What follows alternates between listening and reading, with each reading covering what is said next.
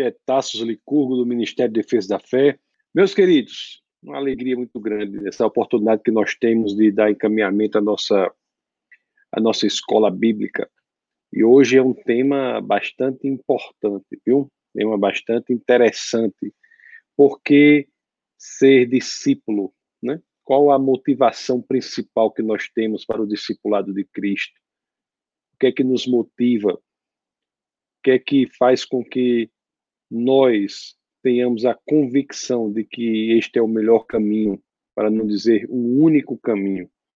Então, é uma, um momento assim muito, muito importante. Sejam muito e muito bem-vindos, tá? Hoje nós falaremos sobre um tema muito interessante, né? Um tema muito interessante. Vamos começar, né, o nosso bate-papo aqui sobre o assunto de hoje. E depois eu leio assim os, as outras mensagens, vocês já vão colocando aí. O assunto de hoje é muito interessante. Né? Porque ser discípulo. Ontem mesmo eu estava conversando aqui em, com um amigo aqui em Brasília sobre essa uma questão concernente a isso, né? Sobre cristianismo, os discípulos, os missionários. E a gente vê é, a realidade como é dura para muitos deles. E vamos pensar um pouco, né? Por que, diante de uma realidade tão dura, para algumas pessoas elas ainda se mantêm firmes, né? E dizem que vale a pena seguir Jesus Cristo. Uma coisa é certa, pessoal, existe uma uma expressão de cristianismo que em alguns lugares que não é uma expressão genuína, é uma expressão que precisa ser contextualizada, nós temos que pensar sobre ela a ideia de que nós podemos ser cristãos e não sermos discípulos de Cristo. Discípulo de Cristo é aquele que segue o Mestre. Então, há uma perspectiva falsa em alguns agrupamentos de que a pessoa pode ser discípulo de Cristo e não ser significantemente diferente do mundo. Este é um problema muito grande algumas mensagens, não fala-se só da pregação, mas de um, de, do contexto geral, algumas ideias que são propagadas por certos grupos cristãos de que para ser verdadeiramente cristão, tudo que você precisa é levantar a mão ali na igreja e pronto. Não, o foco não está na decisão genuína que muda a vida. É como se um ato exterior apenas, um ato apenas perceptível na exterioridade do comportamento fosse suficiente para garantir o céu, quando na realidade o que nos garante é a mudança genuína do coração que faz com que nós queiramos seguir Jesus Cristo. Então, há hoje um grupo de pessoas que, que tem uma postura que é muito preocupante. Vez ou, vez, vez ou outra eu falo isso. Uma vez eu estava num sebo, né, numa loja de livros usados, não me lembro onde, era nos Estados Unidos, eu não sei se era no Texas ou, ou mesmo em Oklahoma. Uma, eu estava em uma dessas dessas lojas lá e eu vi um livro que eu comprei só pela capa, né? A capa dele, o título dele, a capa não, o título que, que estava na capa lá que me chamou muita atenção, chamava assim Cristãos Ateus. Esse era o título. Pessoas que se autoproclamam cristãos, mas vivem como se Deus não existisse. E este é um problema. Cristãos cujas vidas pouco se diferenciam das vidas das pessoas que não estão em Cristo Jesus. Uma, logo quando eu me converti, eu, eu tive assim a grande bondade de Deus eu me converti e ir frequentar uma igreja que era seríssima, uma igreja cujos pastores eram pessoas seríssimas, né? O, e até hoje nós temos o maior amor por eles. A pastora faleceu, está nos braços do Senhor, e o pastor está ainda lá, mas pessoas assim seríssimas. E, e a pastora lá me disse naquele momento, logo no início da minha conversão, uma coisa que na minha ignorância, naquele momento, né, começando a caminhada no cristianismo, eu achei assim Disse, ela me disse aquilo, eu disse, que negócio óbvio, né? Isso é tão. Não sei nem porque a pessoa diz isso. Eu pensei comigo mesmo, ingenuamente. Mas a, o que ela me disse foi tão poderoso, porque ela, ela hoje eu olhando retrospectivamente, olhando para trás, olhando para o passado, eu digo, meu Deus, que, que coisa poderosa. Naquele momento, eu não tive essa, essa dimensão do quão profundo era aquela simples frase que ela me disse assim. Ela disse assim: olha, Tassos, você conhece o cristão não é pelo que ele fala, mas é como ele vive. Você conhece o cristão pela vida dele. Né? E exatamente isso, esta perspectiva do comportamento da pessoa em ser genuinamente discípulo de Cristo, que estamos perdendo hoje, como se o cristianismo perdesse essa perspectiva. E há pessoas que se autoproclamam cristãs, mas têm vidas que pouco se diferenciam daquelas que não são cristãs, pouco se diferenciam da vida do mundo. Pessoas que não demonstram que estão no reino. Uma das, um dos indícios comportamentais exteriorizáveis mais lógicos de alguém que está no reino é seguir as regras do rei. Uh, uma das aulas passadas nós vimos assim, né? Nós viajamos por aí, nós entramos em outros países, né? As pessoas entram em outro país, vamos dizer que você viaja, entra lá num, num, num, país desse aí que tem um rei aí. Você entra lá, vamos dizer, na, vamos dizer, na Inglaterra, né? Tem a rainha lá. Aí você chega lá na Inglaterra e diz: Eu não vou seguir as regras daqui, as leis daqui, eu vou seguir as, as minhas próprias leis. E como é que você quer se submeter ao reino de Deus e não querer seguir as regras do rei, deste reino, que é Jesus? Como é que você pode fazer isso? A primeira mensagem de Jesus, e aqui já se estabelece isso como um princípio importantíssimo, é exatamente a de mudança de direção. Mude de onde você está e vá para a direção certa. Eu acho que talvez já tenhamos visto essa passagem, mas eu vou aqui passar para vocês lá em Mateus, no Mateus, no capítulo 4, no verso 17, qual é a primeira mensagem de Jesus? Hum? Qual é a primeira mensagem de Jesus em sua pregação? eu vou aqui, olha, olha, deixa eu compartilhar com vocês aqui para que nós vejamos qual é a primeira mensagem de Jesus. A primeira mensagem de Jesus não é outra senão esta aqui, ó. Arrependam-se, arrependam-se, pois o reino dos céus está próximo. Arrependam-se. O que quer dizer isso? O que quer dizer arrependam-se? Arrependam-se quer dizer exatamente, né? Mude. Mude o caminho que você está seguindo. Né? No reino de Deus, nós temos outro caminho.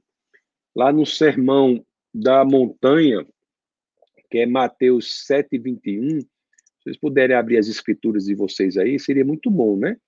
Mas eu vou também mostrar para vocês aqui. Deixa eu abrir aqui para vocês, para ficar mais fácil, porque não estão com a Bíblia aí. Em Mateus 7, 21, as escrituras dizem assim, né?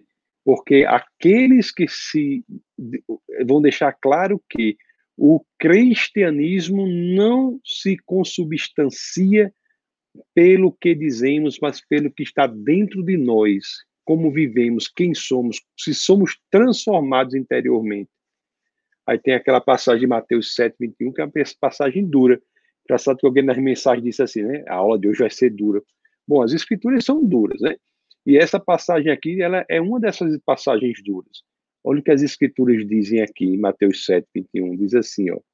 Nem todo aquele que me diz Senhor, Senhor, entrará no reino dos céus, mas apenas aquele que faz a vontade de meu Pai que está nos céus. Olha como é poderoso isso aí. Olha como é poderoso. Será que isso aqui está valendo? A gente lê as escrituras e diz, não, mas Jesus não quis dizer isso, não, mas não foi. No que está dito aqui, ó? Nem todo aquele que diz Senhor, Senhor entrará no reino dos céus, mas é apenas aquele que faz a vontade de meu Pai que está nos céus. Quando nós verdadeiramente entregamos a nossa vida ao Senhor, a nossa propensão é naturalmente a de seguir o que Deus quer que nós façamos, de seguir o que Deus quer que nós façamos. Isso é muito poderoso. E às vezes, uma vez alguém escreveu um negócio que eu vou falar para vocês aqui. Olha. vocês prestem bem atenção nessa frase aí, nessa, nessa, nesse princípio bíblico que diz assim, ó, a fé genuína, a fé verdadeira é como uma árvore cujos frutos são a obediência. Os frutos da árvore da fé verdadeira são a obediência. Isso é outra forma de dizer o que está dito lá em Mateus 7, 21, que nós acabamos de ler. Nem todo aquele que me diz Senhor, Senhor entrará no reino dos céus, mas aquele que faz a vontade de meu Pai que está nos céus. O fruto da obediência indica a árvore da fé genuína. Isso é tão poderoso. Isso é tão poderoso. Em outras palavras, meus queridos, se nós dizemos que a obediência é o fruto da árvore da fé genuína, dita a mesma coisa de trás para frente. Se não há fruto da obediência, não há vida espiritual naquela árvore. Se nós não damos fruto da obediência, não buscamos obedecer a Deus, mesmo eventualmente errando, mesmo eventualmente indo pelo caminho errado, mas consertando. Quando erramos, nos sentimos mal interiormente, perdemos perdão, nos arrependemos, voltamos, mesmo assim, né, buscando o caminho correto. Se isso não ocorre, a árvore não pode ser dita que é a árvore da fé verdadeira. O que Jesus nos chama é para uma vida diferente. Olha o que o Ricardo diz aqui, ó. Ricardo diz assim, ó, ele coloca assim, ó, verdade, cristianismo deve ser um estilo de vida. É exatamente isso, né? Cristianismo é um estilo de vida. Jesus nos chama para um estilo de vida diferente, um estilo de vida diferente. É interessante que tanto é um estilo de vida, tanto é uma vida diferente, que você já pensou no negócio? Qual é o primeiro chamado das Escrituras, do Evangelho? Qual é o primeiro chamado do Evangelho? O primeiro chamado do Evangelho não é para crer em Jesus, mas para segui-lo. Você já pensou como isso é interessante? Quer queiramos, quer não queiramos, não há como fugir dessa constatação de que o primeiro chamado das Escrituras é para seguir Jesus, para ser discípulo de Jesus. E o que é ser discípulo? O que é ser discípulo de Jesus? É? Essa palavra discípulo é uma palavra que era utilizada na época que que significa ir onde alguém está, seguir alguém. Ser discípulo é imitar alguém, se espelhar em alguém. Discipulado, discipulado de Cristo é segui-lo. Seguir Cristo é ser discípulo de Cristo. O Mateus 4,19 é que está isso. Olha quais são as palavras de Jesus lá. Abram lá nas Escrituras no Evangelho de São Mateus, no capítulo 4, no verso, no verso 19. Capítulo 4, no verso 19. O que é que as Escrituras dizem? O que, qual é o primeiro chamado das escrituras, das escrituras aqui que Jesus dá? Quando ele vê aquelas pessoas, o chamado primeiro não é creio em mim. Qual é o chamado que está lá em Mateus 4,19? É este aqui, ó. Vou colocar para vocês. Sigam-me, sigam-me, e eu os farei pescadores de homens. Sigam-me, e suas vidas serão transformadas. Sigam-me, e vocês terão um novo estilo de vida. Sigam-me. Seguir alguém é ser fiel a essa pessoa, é se tornar parecido com ela. É um chamado para fidelidade pessoal com Cristo. Esse é o primeiro chamado das Escrituras. O, quando ele, quando Jesus de Nazaré, ele escolhe os doze ali. Vamos ver no Evangelho de Marcos, São Marcos, no capítulo 3, no verso 14. Vamos ver uma coisa interessante, para vocês verem. Vamos ver de Marcos, no capítulo 3, no verso 14. Olha o que as escrituras dizem aqui, ó. ó veja como ser discípulo não é estar com o outro, seguir o outro, ser parecido com o outro. Olha aqui em Marcos 3, 14, o que ocorre. As escrituras dizem assim, ó. Escolheu doze, ele escolheu doze, né? Designando-os apóstolos, escolheu os apóstolos. Aí aqui diz, ó, para que estivessem com ele, os enviassem a pregar e tivessem autoridade para expulsar demônios. Mas o que vem primeiro aqui, ó, para que estivessem com ele.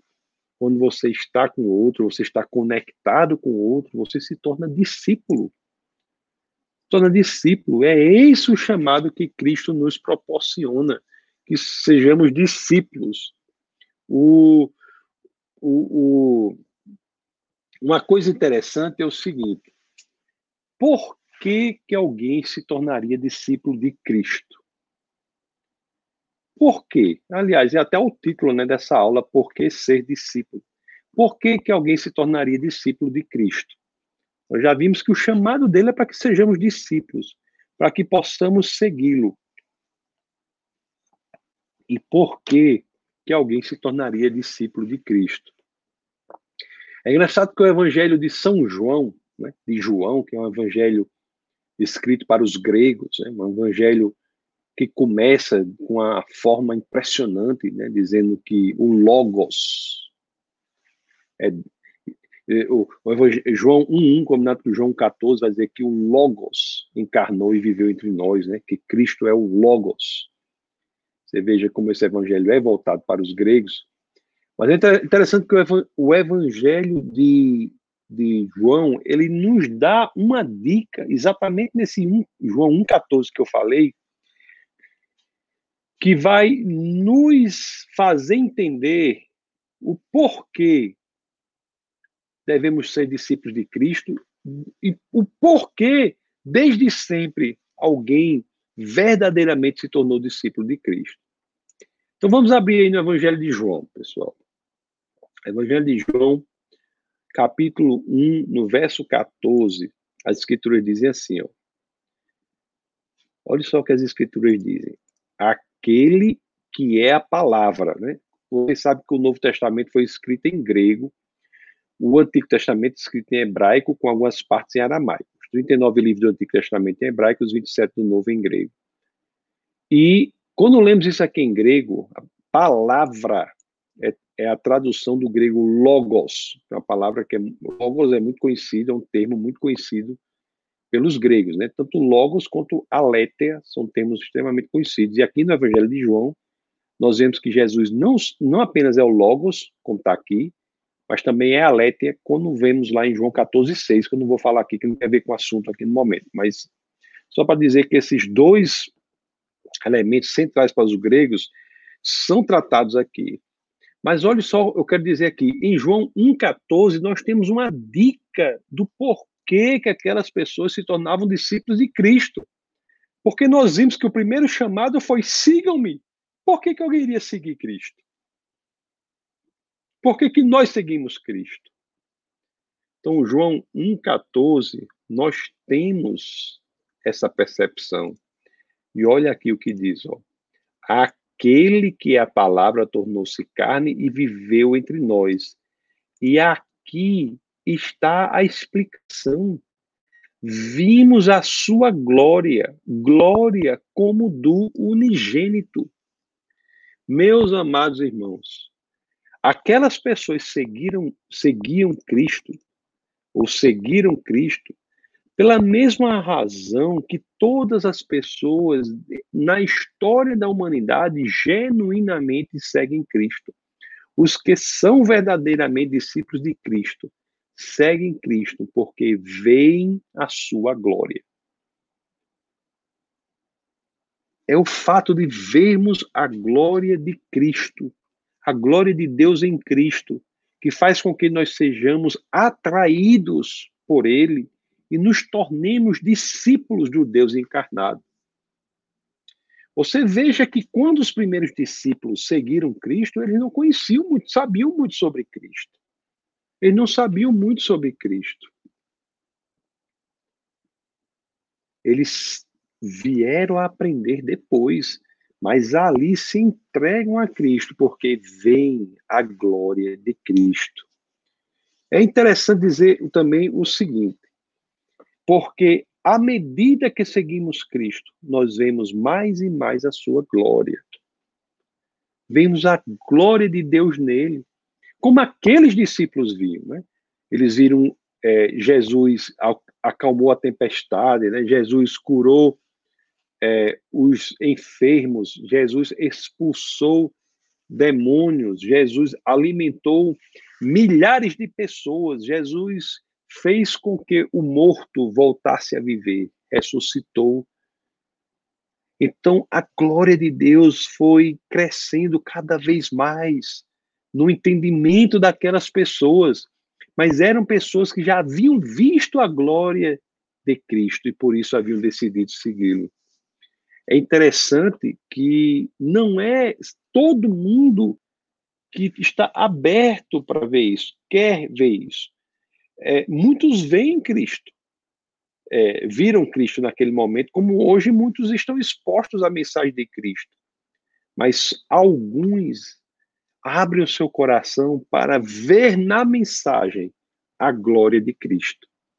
É como alguém que ouve aqui a exposição, o ensinamento do Evangelho, para alguns pode ter até prazer intelectual, mas quando o coração está aberto, mais do que o prazer intelectual, existe resplandecendo nas Escrituras a glória de Cristo.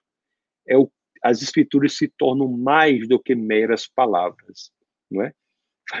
Citando lá o que Polônios, eu sempre digo isso né, na obra de Shakespeare, Hamlet, na situação, né, que Hamlet está lendo o livro e, e Polônios pergunta: O que você está lendo, Senhor? E, e Hamlet responde: Palavras, palavras, palavras. Então, para alguns, mesmo que as escrituras sejam intelectualmente estimulantes e fascinantes, mas elas não conseguem, essas pessoas, ver a glória de Deus, porque o coração está fechado. Mas aqueles discípulos, como muitos durante a história da humanidade, ao se depararem com Cristo e com as Escrituras, veem a glória de Deus e por isso se tornam discípulos de Cristo. Isso é isso é algo poderoso, para não dizer poderosíssimo, não é? é e aconteceu sempre, né? Uma vez eu vi uma situação que diz assim: um dos fatos mais marcantes da humanidade é o nascimento de Jesus, o nascimento de Deus, né? Dos fatos mais marcantes da humanidade é o nascimento de Deus. E nós vimos que, naquela mesma situação, alguém, um senhor lá viu na, na hospedaria, viu Jesus ali na barriga de Maria, mas não viu a glória de Cristo. Mas alguém, mas os reis magos bem longe na mesma situação, viam mais do que um simples fato natural do nascimento de uma criança. Eles viam a glória de Deus ali naquele fato. Então, isso acontece, né? Há pessoas que veem a glória de Deus, há pessoas que não veem a glória de Deus. Isso muda muito. E, e ocorre em todas as escrituras, nós vemos situações assim. No Evangelho de São Mateus, no capítulo 19, do, do 16, deixa eu abrir aqui, Mateus, Mateus 19, no verso 16, nós temos a história do jovem rico, né? Aquele jovem rico, que eu acho que muitos conhecem essa história aí, tá? Mateus 19, do, é do 16 até o 22, por aí, né? Que Vamos ler aqui o 16. Deixa eu ler para vocês aqui. Essa história é uma situação de alguém que, que tem uma oportunidade impressionante, mas não quer oportunidade porque não vê a glória de Deus em Cristo. Olha o que, olha o que diz aqui. Diz assim, ó. Eis que alguém se aproximou de Jesus e lhe perguntou: Mestre, que farei de bom para ter a vida eterna? Respondeu-lhe Jesus: Porque você me pergunta sobre o que é bom? Há somente um que é bom. Se você quer entrar na vida, obedeça aos mandamentos. Aí eu disse: Quais? perguntou ele. Jesus respondeu: Não matarás, não adulterarás, não furtarás, não darás falso testemunho. Honra teu pai e mãe e amarás o teu próximo como a ti mesmo. Aí disse-lhe o jovem: A tudo isso tenho obedecido, o que me falta? Aí Jesus, né, ele vê o íntimo da pessoa, identificou naquele jovem em especial que havia um ídolo ali, havia algo que ele tinha colocado no lugar de Deus. É por isso que Jesus responde assim, ó: Se você quer ser perfeito, vá, vende os seus bens e dê o dinheiro aos pobres. Vá e mate e destrua esse ídolo que está no lugar de Deus. Então vá, o, jo o jovem a segurança do jovem estava no seu dinheiro e não no Senhor. Aí diz: faça isso, ó. venda os seus bens e dê aos pobres, e você terá um tesouro nos céus. Depois venha e siga-me. Aí, diante dessa, desse convite do Deus encarnado, olhe só, o Deus encarnado convida o jovem para segui-lo. Venha e siga-me, venha e se torne meu discípulo. Diante disso, o que é que o jovem diz? Ó? Ouvindo isso, o jovem afastou-se triste porque tinha muitas riquezas. Seja lá, meu querido. É o que eu sempre digo. Faça uma lista das suas prioridades. Seja lá o que estiver em primeiro lugar em suas prioridades. Este é o seu Deus. Então, esse jovem, ele teve uma das maiores oportunidades que alguém poderia ter. Um convite do próprio Deus encarnado para caminhar com ele mas o jovem não quis colocar Deus no lugar que ele precisa ocupar na nossa vida, que é o lugar de prioridade número um. Quantos gostariam de ter esse convite, né? O jovem teve, mas não viu a glória de Deus. Então, os discípulos são aqueles que abrem o coração para que tudo que está no cérebro possa transitar essa distância que separa o cérebro do coração quando isso é feito, nós conseguimos, pelos olhos espirituais, ver a glória de Deus em Cristo. E por isso que entregamos nossa vida a Ele, nós nos tornamos discípulos de Cristo. Não é curioso isso? A vida daquele jovem, se ele tivesse escolhido ser discípulo de Cristo, seria radicalmente transformada, mas ele escolheu não, manter o ídolo que ele tinha e a vida continuou da mesma forma. Meus amados irmãos, se você acha essa história muito distante, repense os seus conceitos, porque essa história ocorre todo santo dia. Todo santo dia. Todo culto, toda igreja, toda reunião, toda pregação da palavra, haverá alguém que escolherá continuar da forma que está. Porque, mesmo diante da mensagem de Deus, não quererá ver a glória e entregar sua vida ao Senhor. Às vezes essa, essa mensagem parece distante, quando pensamos mais aprofundadamente, nós notamos que ela está ali, a poucos centímetros de nós, do outro lado do banco, ou se não estiver em nós mesmos. Você vê, veja como as escrituras são atuais, né? Aliás, as escrituras não são antigas nem atuais, elas são atemporais. Né? Elas servem para todo, ela, as escrituras, elas são um raio-x da, da essência do homem. E o que está ali acontece também hoje. Então, somos discípulos por quê? Porque vemos a glória de Deus. Às vezes as pessoas estão no culto, umas veem a palavra, a exposição da palavra, como numa aula como essa vem a exposição da palavra e alguns não querem ver a glória de Deus. Outros sim querem ver e têm a vida radicalmente transformada. É tão, a glória de Deus é tão assim relevante para nós nos tornarmos discípulos de Cristo que o apóstolo Paulo, né, o grande é, Paulo, na sua segunda epístola aos Coríntios, no capítulo é, 4, no verso 4, ele nos explica por que muitas pessoas, uma razão por que muitas pessoas não veem a glória de Deus.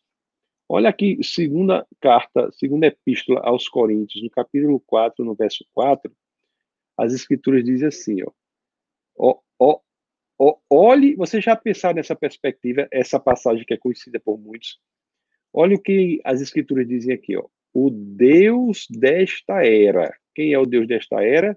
É o inimigo das nossas almas. O Deus dessa era cegou o entendimento dos descrentes para que não vejam a luz do evangelho de quê? Da glória de Cristo, que é a imagem de Deus.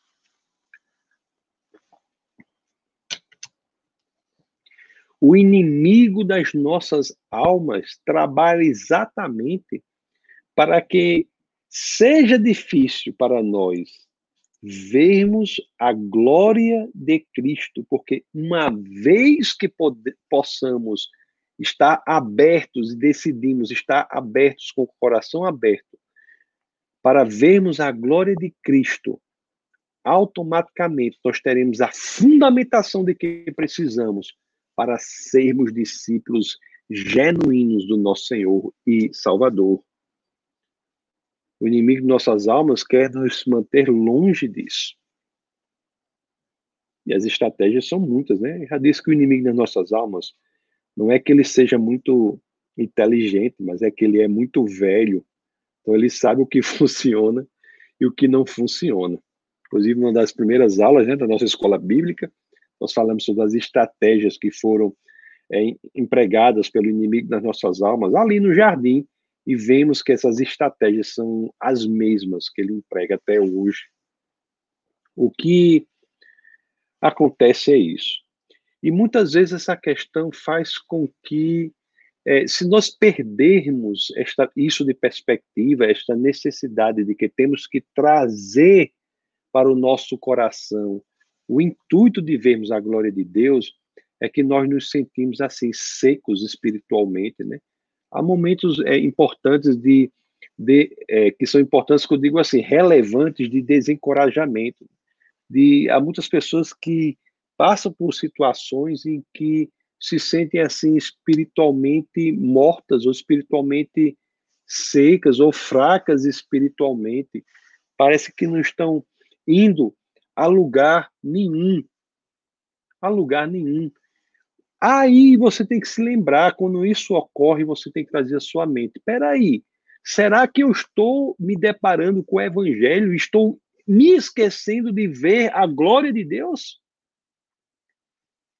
Porque você chega para uma pessoa dessa e diz assim: peraí, mas o que, que você sabe de Cristo? Aí essa pessoa diz: não, eu sei que ele morreu na cruz. Mas fala assim: ele morreu na cruz, como quem fala assim: eu sei que, eu, que ele comeu um chocolate. Como assim? Morrer na cruz é algo que não pode ser estudado, visto, pensado de forma dissociada do impacto da presença da glória de Deus. Não é um fato comum. Não é um fato comum como outro qualquer Deus encarnado morrer e pagar o preço por nossos pecados. Se nós nos deparamos com isso, não, nos, não somos impactados pela, pelo que a glória resplandecente de Deus que morre na cruz por nós, nós estamos perdendo de perspectiva este fato único da humanidade. Não é simplesmente assim, Cristo morreu na cruz. Não. É você dizer assim, Cristo, por morrer na cruz, transformou a minha vida. Cristo, por morrer na cruz, possibilitou que eu passasse a eternidade com Deus. Por morrer na cruz, Cristo pagou os meus pecados. É como alguém que fez algo por você, que você teve a sua vida radicalmente transformada e como você pode se expor a este fato sem estar maravilhado com a glória do Senhor. Como alguém já escreveu, né? A morte na cruz não se traduz de outra forma, senão com a ideia de que ele pagou o preço que a nós cabia, o débito que a nós cabia, ele nos deu ao morrer na cruz, novo propósito. Nós saímos da morte para a vida. Saímos da desesperança para a esperança. Até porque foi pela morte na cruz que encontramos segurança na eternidade. Se genuinamente nós entendemos o que ele fez por nós, não, não tememos a morte.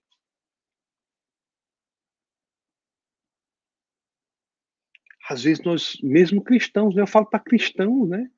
Pessoas que se expõem diante do evangelho e não veem o poder que está por trás da mensagem da, da cruz. Então, lembre-se, nós alimentamos o discipulado de Cristo em nossa vida quando nós entendemos que o fundamento do discipulado é ver a glória de Deus senão serão apenas palavras, palavras, palavras, como Polônios disse para Hamlet.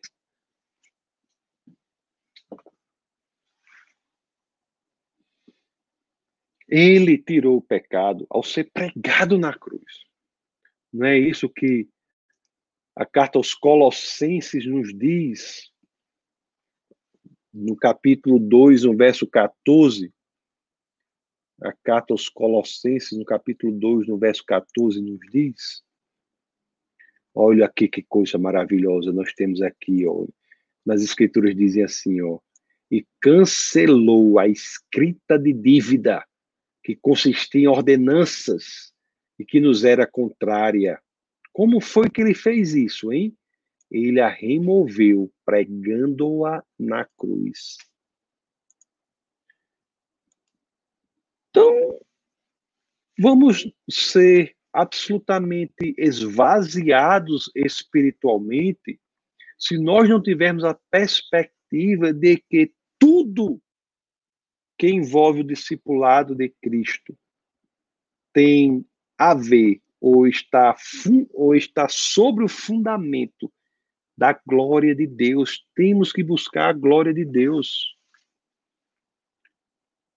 Foi pelo que ele fez que no último dia nada poderá ser alegado contra nós, não porque nós não fizemos nada errado, mas porque Cristo veio para cumprir a lei, não apenas não incorrendo em nenhuma proibição da lei, mas também cumpriu a lei ao pagar as, o preço pela incorrência que nós fizemos. Pelo fato de termos descumprido a lei, havia algo a ser pago e Cristo pagou esse preço. E é essa pessoa, Jesus Cristo, que fez isso por mim e por você, que diz: siga-me. E você não vai segui-lo se você não entender a glória de Deus, não ver com os olhos espirituais a glória de Deus dessa história que eu falei da cruz. Não é impressionante o que aconteceu com os primeiros discípulos e acontece até hoje? Aí, quando nós vemos a glória de Deus, nós, nós, nós nos entregamos ao Senhor e o Espírito de Deus é derramado em nós, né? Aí tudo se transforma. Quando verdadeiramente vemos a glória de Deus, nós somos discípulos de Cristo. O Espírito de Deus é derramado em nós, nós nos convertemos, temos nova vida, novo propósito, novo direcionamento. Eu já disse, estou com a boca mole de falar lá no Defesa da Fé para todos que estão conectados, né, conosco.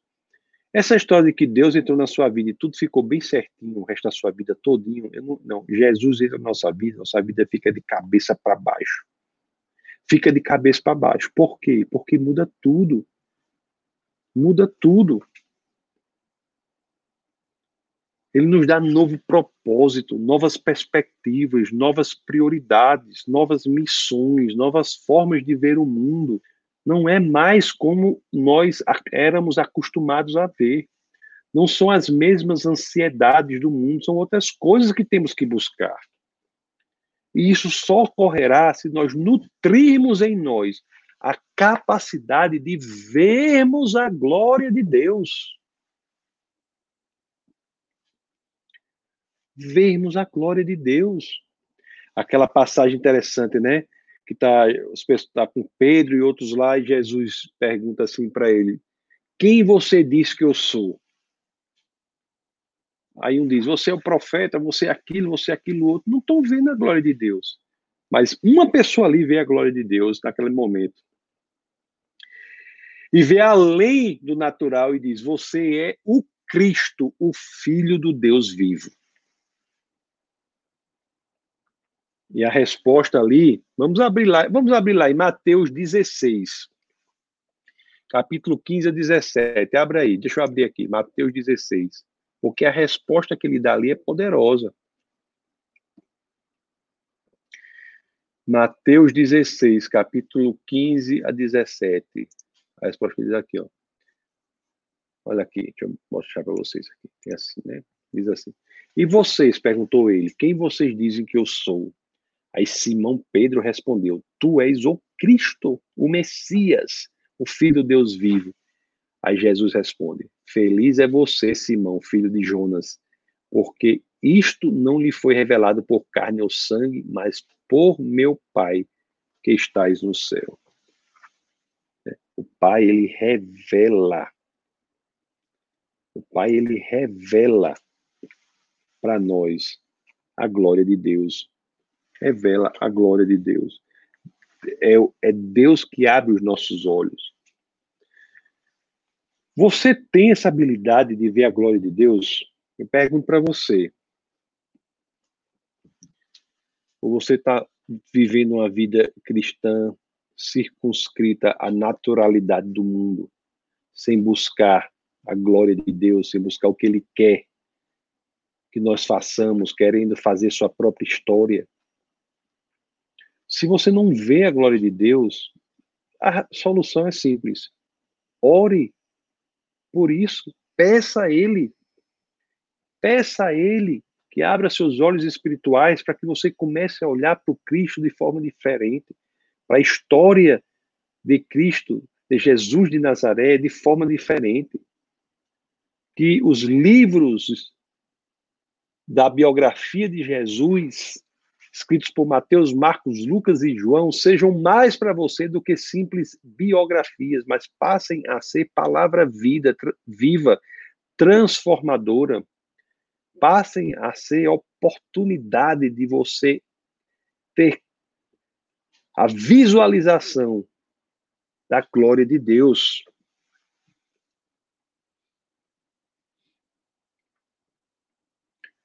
As escrituras para uns são como história, mas esses não veem a glória de Deus. Se para você as escrituras são apenas isso, ore ao Senhor. Senhor, abra meus olhos espirituais. Eu quero ver a glória de Deus. Eu quero ver a glória de Deus. Aí uma, uma pessoa disse assim, né? É como se orar fosse mandar uma mensagem no WhatsApp para alguém. Orar não é mandar uma mensagem no WhatsApp para Deus.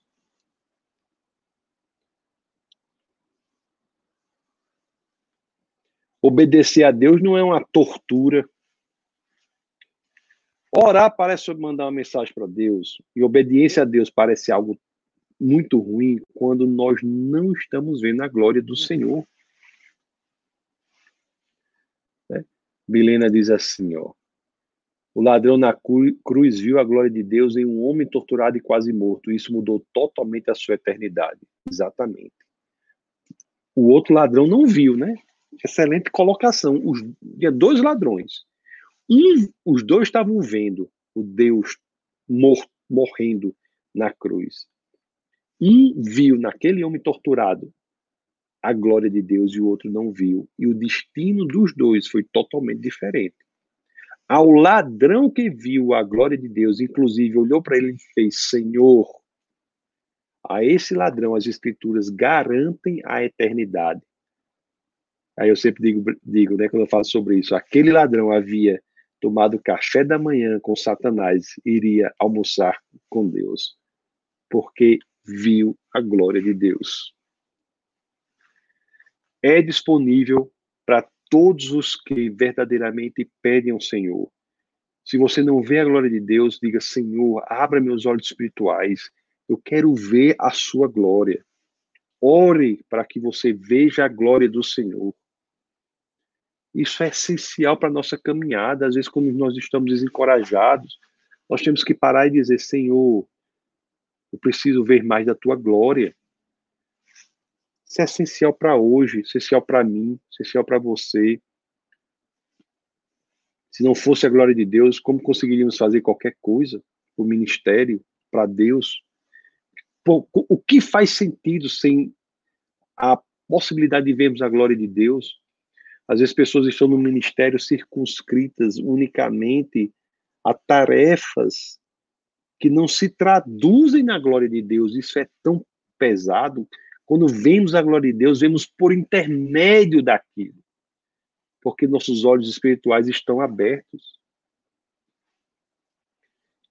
Moisés, o grande líder Moisés, teve um determinado momento que ele dizia: Meu Deus, como eu vou caminhar agora? Como eu vou adiante agora? O que eu vou fazer? E o que é que ele faz?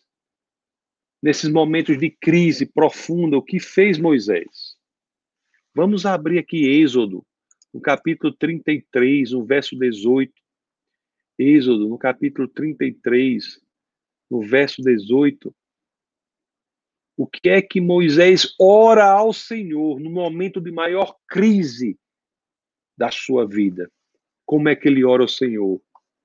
Olhe que oração poderosa Moisés faz, que serve para mim e serve para você. Moisés ora assim, ó. Então disse Moisés: Peço-te que me mostres tua glória. Peço-te que me mostres a tua glória. Oração que está disponível para mim e para você, que transforma a nossa vida, sabe? Transforma nossa saúde espiritual, nos dá nova perspectiva diante das coisas.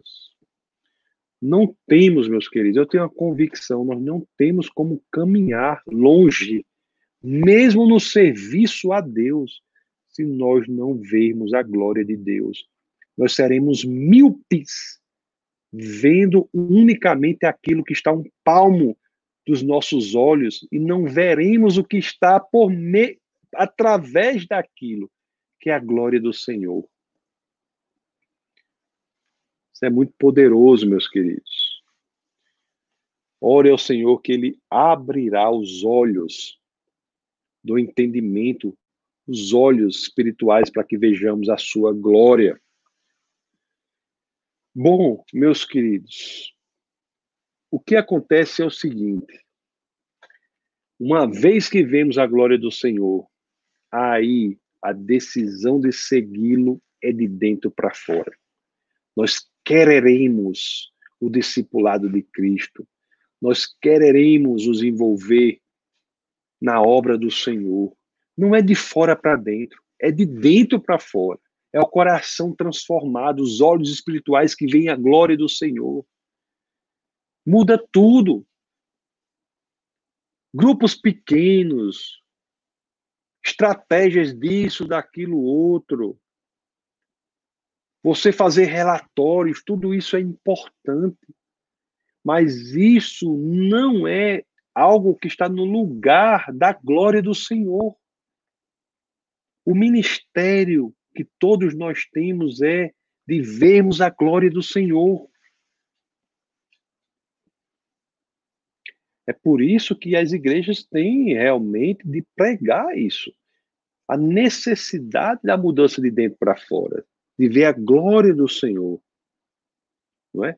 Nós já lemos lá em Mateus 4,19 que ele diz assim, né? Siga-me, sigam-me e eu os tornarei pescadores de homens.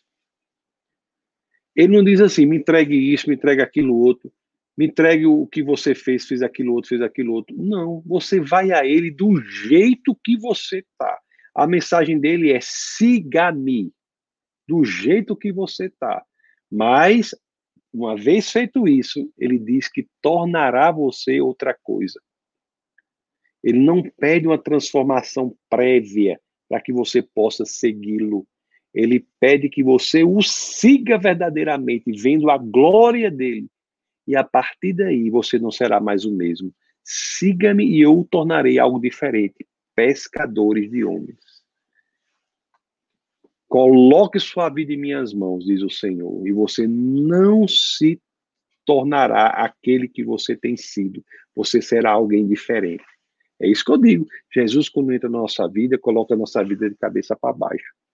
E não se envolve no nosso projeto individual do conforto, da zona de conforto.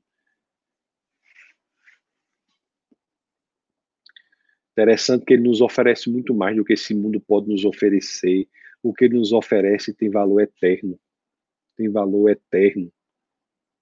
E tudo que precisamos é escolher segui-lo. Meus queridos, a proposta dele é poderosa, do discipulado. Né? Na segunda carta aos Coríntios, no capítulo 6, no verso 1, deixa eu mostrar para vocês. As escrituras nos dizem que nós nos tornamos colaboradores de Deus. Pensou o que é isso? Que privilégio é esse? Capítulo, capítulo 6, verso 1, deixa eu mostrar para vocês. olha, na realidade, a tradução diz aqui: cooperadores de Deus. Essa tradução. Como cooperadores de Deus, insistimos com você para não receber em vão a graça de Deus. Então, uma vez que vemos a glória de Deus, nos entregamos para Ele, nos tornamos, somos chamados de cooperadores de Deus. Jesus ensina né, nessa cooperação as pessoas, ensina os discípulos, passo a passo, a seguir o seu exemplo, a ser como ele. E nós passamos a ver as coisas de forma diferente, nós passamos a crescer em amor em nosso coração pelo mundo perdido, para dar um exemplo para o mundo perdido, refletir Cristo para o mundo perdido. Nós passamos a ter uma, uma esquisita compaixão por aqueles que estão tão longe de nós, tão distantes de nós. Por quê? Porque vimos em um momento a glória de Deus. Em um momento nós vimos a glória de Deus, meus amados. E quando fazemos isso, nós somos cooperadores, colaboradores de Deus num projeto importantíssimo, que é o projeto de, pelo exemplo e pelo convencimento, nós podemos transformar o mundo. Nós transformamos o mundo porque vimos a glória de Deus, nos tornamos discípulos dele e, como consequência, somos chamados de cooperadores de Deus. Uma, olha, veja bem essa transformação como é incrível. Uma vez o, o alguém escreveu assim. Olha isso aqui, isso aqui eu vou, vou dizer para vocês que eu acho incrível essa coisa. Que alguém escreveu assim: olhe como nós transformamos o mundo, nos tornando cooperadores de Deus, porque uma vez vimos a glória de Deus e nos tornamos discípulos dele. O, o, eu disse assim, ó, ele diz assim: ou em algum momento alguém notou que Jesus curou os enfermos. Aí essa pessoa escutou Jesus dizendo: siga-me. E essa pessoa dedicou a sua vida a estabelecer hospitais, a trabalhar em hospitais, a trabalhar com doentes. Em algum momento, Alguém notou que Jesus alimentou o faminto e essa pessoa ouviu: siga-me. E então essa pessoa dedicou a sua vida a trabalhar alimentando o pobre, a criar programas de alimentação para os mais necessitados. Em algum momento, a pessoa notou que as crianças iam para Jesus e Jesus não afastava as crianças dela. Não afastava as crianças dele. E essa pessoa ouviu Jesus dizendo: siga-me. e essa pessoa dedicou a sua vida ao estabelecimento de orfanatos, ao estabelecimento de, de casas de passagem, ao estabelecimento do cuidado com as crianças que a sociedade não quer. É assim que mudamos o mundo. É assim que transformamos o mundo, dando exemplo de quem Cristo é. Isso, isso nada mais é do que ser discípulo de Cristo. Não há, para você ter uma ideia, não há em nenhuma sociedade antiga, por mais poderosa que seja, Grécia, Roma, Babilônia, não há nada que seja parecido com um hospital. O hospital é uma dádiva do exemplo de Cristo. Não é impressionante, meus queridos? Não é impressionante? Então nós temos que ver adiante. Agora eu tenho que dizer, há um custo. Quando vemos a glória de Cristo, é que também estamos dispostos a pagar o preço. Seguir a Cristo tem um preço, tem um custo. Não é de qualquer forma.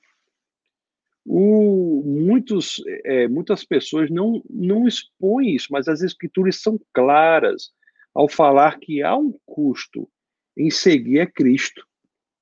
O, o próprio Jesus, ele diz assim, né?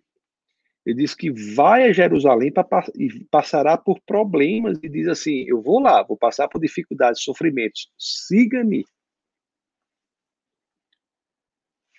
Lógico que os discípulos ali foram relutantes no começo, não, não quiseram. O próprio Pedro tentou persuadir Jesus de ir para lá. Aí o que é que Jesus diz? Mateus 16, 23. Vamos abrir Mateus 16, 23. Porque a gente não pode falar sobre discipulado sem falar que há um custo. Há um custo. Mateus 16, 23. As escrituras dizem assim, ó. Porque Pedro, Pedro tentou de, é, persuadir Jesus a não ir, né? Naquele momento. Mas olha aqui a resposta que Jesus diz, ó. Que Jesus faz, que Jesus dá a Pedro. Jesus virou-se e disse a Pedro: Para trás de mim, Satanás, você é uma pedra de tropeço para mim e não pensa nas coisas de Deus, mas nas dos homens. De fato, viu, meus queridos? Muito do que nos impede de sermos aquele que Jesus quer que sejamos é porque pensamos nas coisas dos homens e não nas de Deus. Por isso é que tem mais aqui no 24 aquela passagem, né, que tem que ser pregada também, tem que deixar claro. A gente não pode pegar uma parte da Bíblia e outra não. Porque olha o que aqui que diz o 24. Então Jesus disse aos seus discípulos: Se alguém quiser acompanhar-me, o que é que deve fazer? Negue-se a si mesmo, tome a sua cruz e siga-me. O que quer dizer isso? O que quer dizer isso? Nós temos que entender que seguir Cristo representa não seguir o mundo. Se lembra como nós começamos aqui a nossa aula de hoje, falando que havia um grupo de cristãos que pouco se diferenciavam do mundo? Isso não é cristão. Cristão se diferencia do mundo no seu comportamento, na sua forma de agir. E muitas vezes, ao seguirmos Cristo, nós sofremos o custo, o preço. As pessoas às vezes vão atacar, não é? Ser, pelo simples fato da pessoa ser cristão pelo simples fato da pessoa ser pastor. O mundo ataca, simplesmente por isso. E isso é algo que as escrituras já preveem. Já preveem. Lá no Evangelho de João 15, 18, o que, é que, o que, é que as escrituras dizem? Lá em João 15, 18, capítulo 15, verso 18, olha o que as escrituras dizem. As escrituras dizem assim, ó. Se, se o mundo os odeia, tenham em mente que antes me odiou. É o custo. O mundo não aceita o que Jesus diz. E nós que somos discípulos de Cristo, pagamos o preço. né, em João 14, 6, que eu falei antes e volto aqui falar, Jesus diz assim, né, é quando, quando ele diz que, quando as escrituras diz que Jesus também é a letéa. Lá em João, João 1, combinado com João 14, as escrituras diz que Jesus é o Logos. E a outra palavra que a Grécia fala, que, o, que a filosofia grega se debruça sobre, além do Logos, é aletheia, que quer dizer verdade em grego. E lá em João 14, 6, existe uma, uma assertiva exclusivista muito poderosa de Jesus. E o mundo detesta essa passagem. Detesta essa passagem. Mas está ali, ó. João 14, 6 é uma assertiva exclusivista que diz assim, ó. Diz assim, ó. Eu sou o caminho, a verdade e a vida. Ninguém vem ao Pai a não ser por mim. Não é? A exclusividade do acesso a Deus se dá por meio do Deus encarnado, que é Cristo, Jesus. O mundo odeia essa passagem, mas é uma passagem está nas Escrituras, não é? Outra passagem que o mundo odeia está lá em João, no capítulo 5, no verso 7. 5 no verso 7, que diz, que diz aqui, acho que é João 5, acho que é João 5, 27. João, acho que não é 5, 7, não. Abra aí, João 5, 27. João 5, 27. Deixa eu ver. É, isso mesmo. Diz, olha só essa passagem aqui, o mundo também odeia. Porque Jesus diz assim, ó, e deu-lhe autoridade para julgar, porque é o filho do homem. Ou seja, o que, é que as escrituras nos dizem aqui? Que o padrão de certo e de errado é Jesus. São as escrituras. O mundo odeia essa assertiva. E por isso que seguir Jesus tem um preço. Né? Está na contramão do mundo. Quer dizer que você não vai respeitar o mundo, as pessoas, as pessoas são absolutamente livres para decidirem da forma que entenderem. Mas você ao seguir Jesus, você estará numa situação que sofrerá ataques, simplesmente por ser cristão, não é? Aí alguém disse uma vez assim, é a pura verdade, disse assim, ó, Jesus veio e foi crucificado. E se ele tivesse vindo hoje em dia, ele teria sido crucificado novamente. Teria sido crucificado novamente. A nossa cultura o crucificaria novamente. Aí a pessoa inteligentemente disse: não mais com pregos, né? Na cruz, talvez, mas o crucificaria com quê? Nos jornais, na imprensa, na televisão, nos programas como aquele porta, né, porta dos fundos, uma coisa assim que tem um negócio, muita coisa tentando atacar Jesus. Aí as escrituras dizem, né, que nem a porta dos infernos do inferno prevalecerão, quanto mais essas portas do fundo, né? Mas elas atacam o Senhor, atacam Jesus. O mundo detesta Cristo. O Cristo da Bíblia ele detesta, mas um Cristo que é diferente da Bíblia, o mundo tolera. Mas o da Bíblia, o mundo detesta. Porque se você se torna discípulo de Cristo, eu estou falando do custo de seguir Cristo, você estará contra três elementos. Você estará contra o mundo, estará contra a carne, estará contra o inimigo das nossas almas. Se você segue Cristo, você entra numa rota de conflito, de choque com esses três. Esse é o custo. Esse é o custo. E por que que nós estamos tão em paz estão, e tão felizes em termos um estilo de vida que está em rota de conflito com a carne, com o mundo e com o inimigo das almas? Porque nós vimos a glória de Deus em Cristo Jesus. E isso fez com que estivéssemos absolutamente dispostos a pagar o preço. Não é impressionante? Ele diz: siga-me, estamos dispostos a pagar o preço. Aí Milena falou, né? a Milena falou aí, eu até coloquei que o ladrão lá na cruz, comentei, né? Viu a glória dele. É verdade.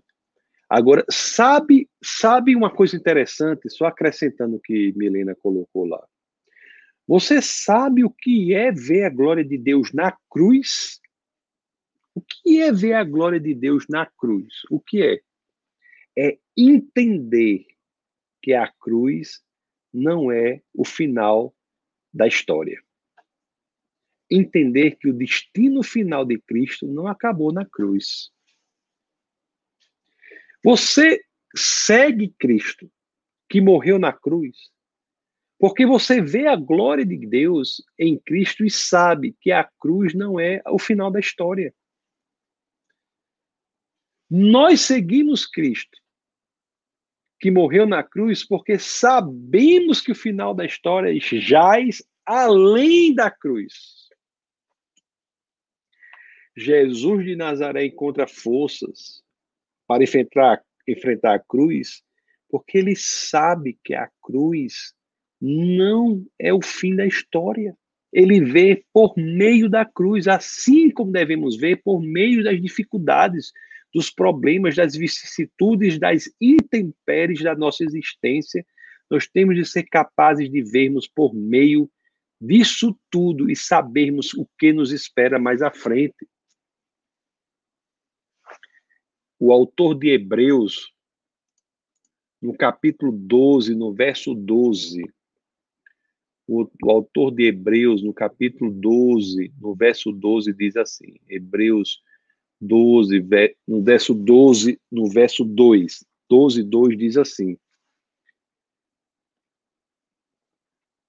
Ó, olhe só como ele fala de, do, como ele aguentou a cruz. Diz assim, ó tendo os olhos fitos em Jesus, autor e consumador da nossa fé, ele, pela alegria que lhe fora proposta, pela alegria que lhe fora proposta, nós vivemos esse mundo com base na alegria que nos foi proposta pelo que Cristo fez por nós. Ele, pela alegria que lhe fora proposta, suportou a cruz desprezando a vergonha e assentou-se à direita do trono de Deus. Este é o destino do Deus encarnado, do Cristo Jesus. Não é a cruz o fim da história, mas sim assentar-se à direita do trono de Deus. Não olhou para a cruz. Seu foco não estava na cruz, estava além da cruz. E por isso a maior transformação da história da humanidade no símbolo de algo ocorreu ali. A cruz deixa de ser instrumento de sofrimento e morte para representar instrumento de esperança e vida. Aleluia, irmãos. Isso é muito poderoso. Isso é muito poderoso. E é isso que devemos ter em mente. Nós somos chamados para algo que traz um custo, mas sabemos que vale a pena, porque o destino final não está no custo, está no que nos é proposto. O Evangelho de João, no capítulo 12, no verso 26, João, no capítulo 12, no verso 26, as Escrituras dizem assim: Olhe que promessa poderosa. Dizem assim: quem me serve precisa seguir-me. Isso mesmo. Aí olha aqui, ó. E onde estou, o meu servo também estará. Aquele que me serve, meu Pai, o honrará. E onde está Cristo hoje? Cristo não está na cruz, não está no sepulcro, não está na tumba. Seu corpo não foi encontrado ali. Ele ressuscitou. E onde ele está agora, nós também estaremos. Onde ele está agora, nós também estaremos. Assim, quando eu for, quando eu morrer, eu vou, vou ter uma audiência lá, né, com João, né, com o apóstolo João. Quero saber, rapaz, aquelas visões que ele teve no Apocalipse, né? Quer dizer, que coisa, que experiência incrível Eu nunca tive assim visão, sabe? Mas João teve aquelas visões, escreveu o Apocalipse. Eu fiquei, eu fico pensando assim, meu amigo, como é que deve ter sido aquilo, né? O céu foi antecipado para João. O futuro de todos os crentes foi antecipado para João. João teve uma visão, mesmo que de maneira é, superficial e, e, sintética, sintetizada, mas ele teve uma visão impressionante do que será ali na frente. E ele diz assim, né, no livro de Apocalipse, no capítulo 14, no verso 4, o apóstolo João diz assim, Apocalipse 14, 4, o apóstolo João diz assim, ó, Se lembra que houve a promessa de onde ele estiver, nós estaremos? E olha o que João disse aqui em Apocalipse. Ele vê lá e diz assim, ó: Estes são os que não se contaminaram com mulheres, pois se conservaram castos e seguem o Cordeiro por onde quer que ele vá. Foram comprados dentre os homens e ofertados como primícias a Deus ao Cordeiro. Fala desse grupo de pessoas, né? E haverá grupo que estará em Cristo, Jesus, junto onde o Pai está. Meus queridos. Mas uma coisa é certa: no último dia, né, no dia do Cordeiro, vamos, vamos dizer assim, quando nós estivermos diante de Jesus e nós o vermos esta convicção que em nós é esperança será clara como água cristalina, a convicção de que, seja lá qual tenha sido o preço que tenhamos pagado, ele terá valido a pena. Seja qual tenha sido o preço, vale a pena de seguirmos Jesus, sermos discípulos dele e vemos a glória de Cristo. Meus amados irmãos, o saiba de uma coisa, são 10 e 19 eu tenho um minuto para terminar aqui, quero terminar 10 e 20 né, por aí, depois vou ler aqui as, as, algumas mensagens. Mas uma coisa eu quero deixar clara para vocês, não há outra motivação mais genuína, verdadeira e mais poderosa para sermos discípulos de Cristo do que nós sermos motivados e treinados e termos os nossos olhos espirituais abertos para vermos a, a glória de Deus. É ver a glória de Deus, que é o fundamento, o alicerce que fará com que nós sejamos firmes sendo discípulos de Cristo, mesmo quando houver desencorajamento, problemas, dificuldades, porque nós sabemos que não estamos sós. E o que nos espera lá na frente é muito maior do que tudo o que estivermos experienciando hoje. Confie no Senhor. A esperança é que nos mantém firme. E se você não vê a glória de Cristo, peça ao Senhor que abra seus olhos espirituais para que isso ocorra. E uma vez ocorrendo, sua vida nunca mais será a mesma. Será genuinamente transformada. E você passará a se envolver nesta tarefa incrível de tornar o mundo melhor. Ok? Então, esse foi o nosso nossa aula de hoje, né? Não tive nem tempo de ir para casa, mas graças a Deus deu certo. Eu fiz aqui do meu escritório mesmo. Tá bom? A minha sala aqui. Deixa eu...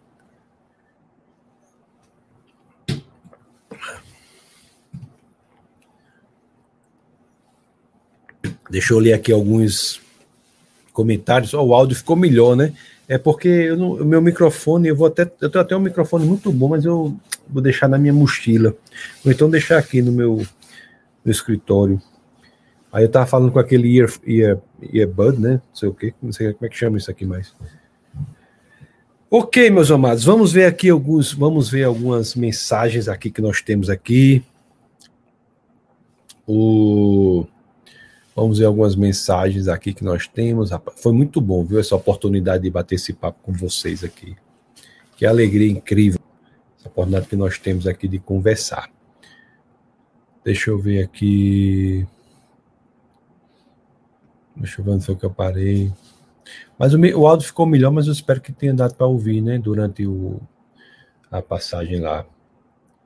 Olha aqui, nós temos.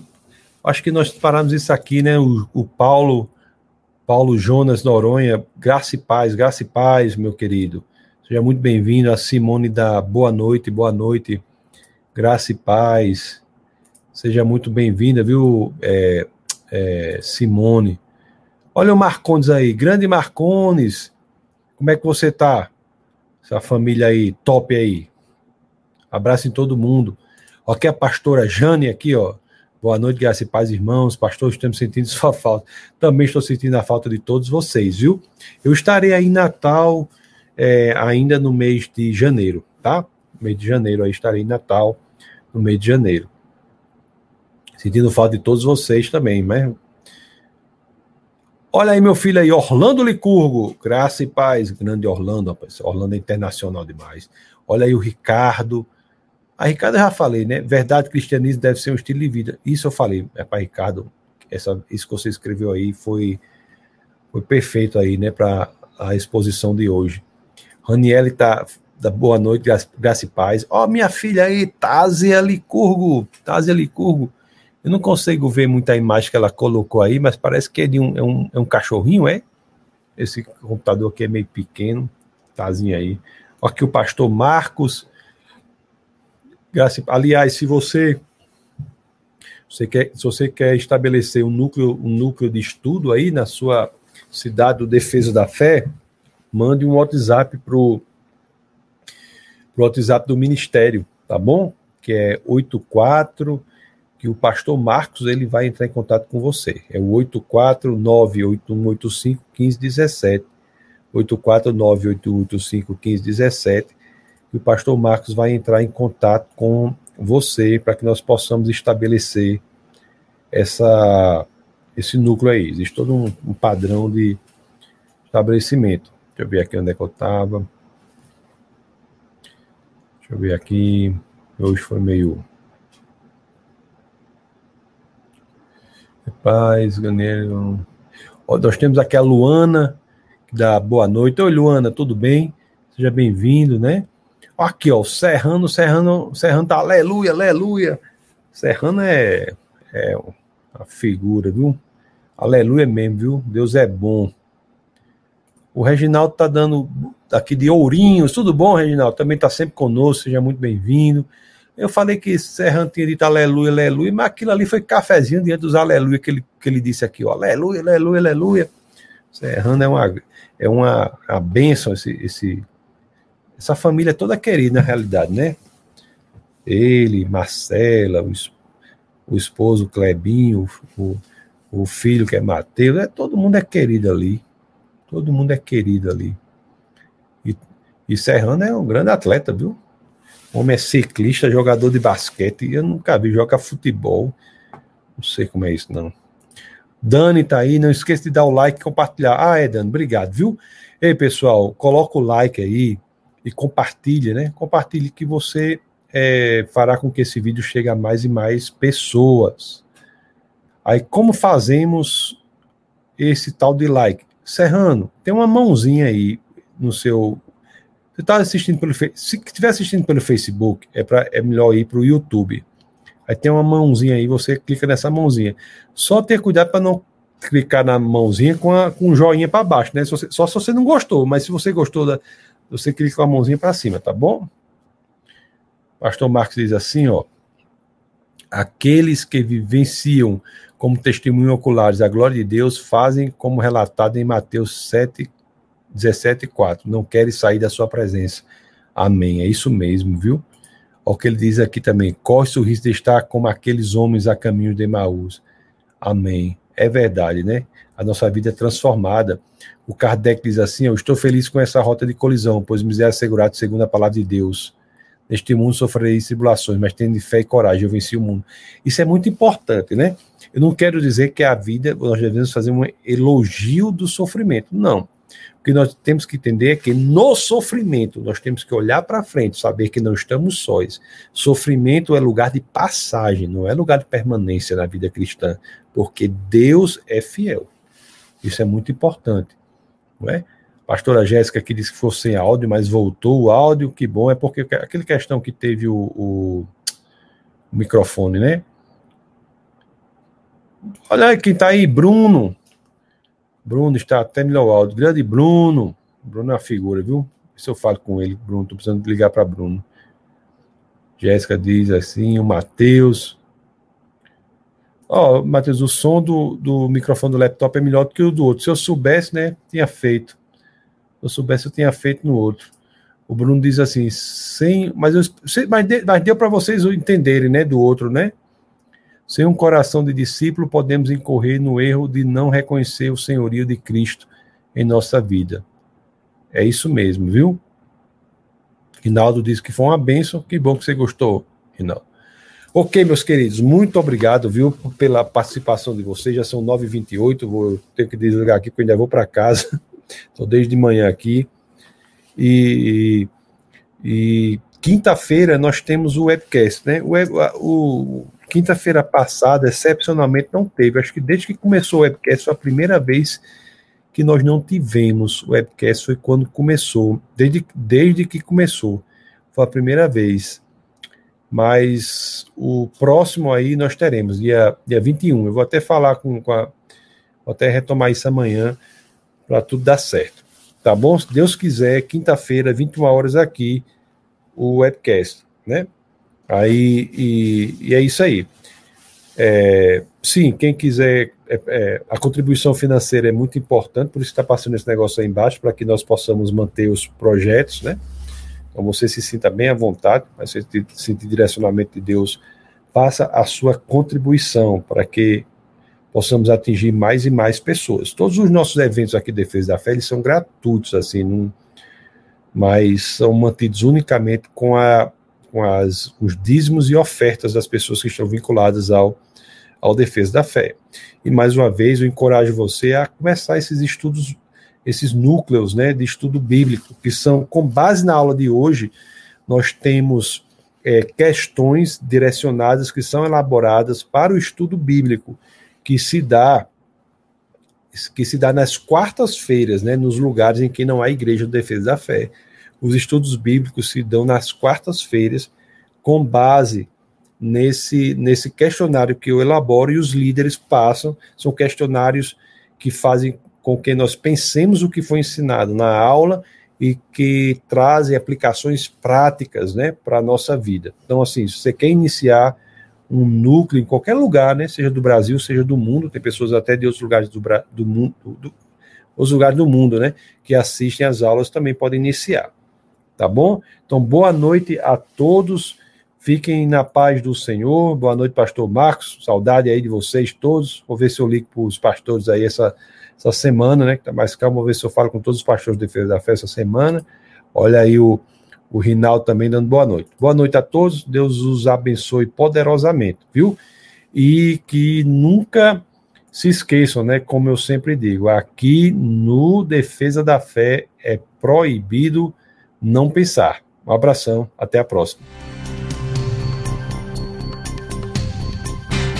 Essa foi uma produção do Ministério Internacional Defesa da Fé, um ministério comprometido em amar as pessoas abraçar a verdade e glorificar a Deus. Para saber mais sobre o que fazemos, acesse defesadafé.org.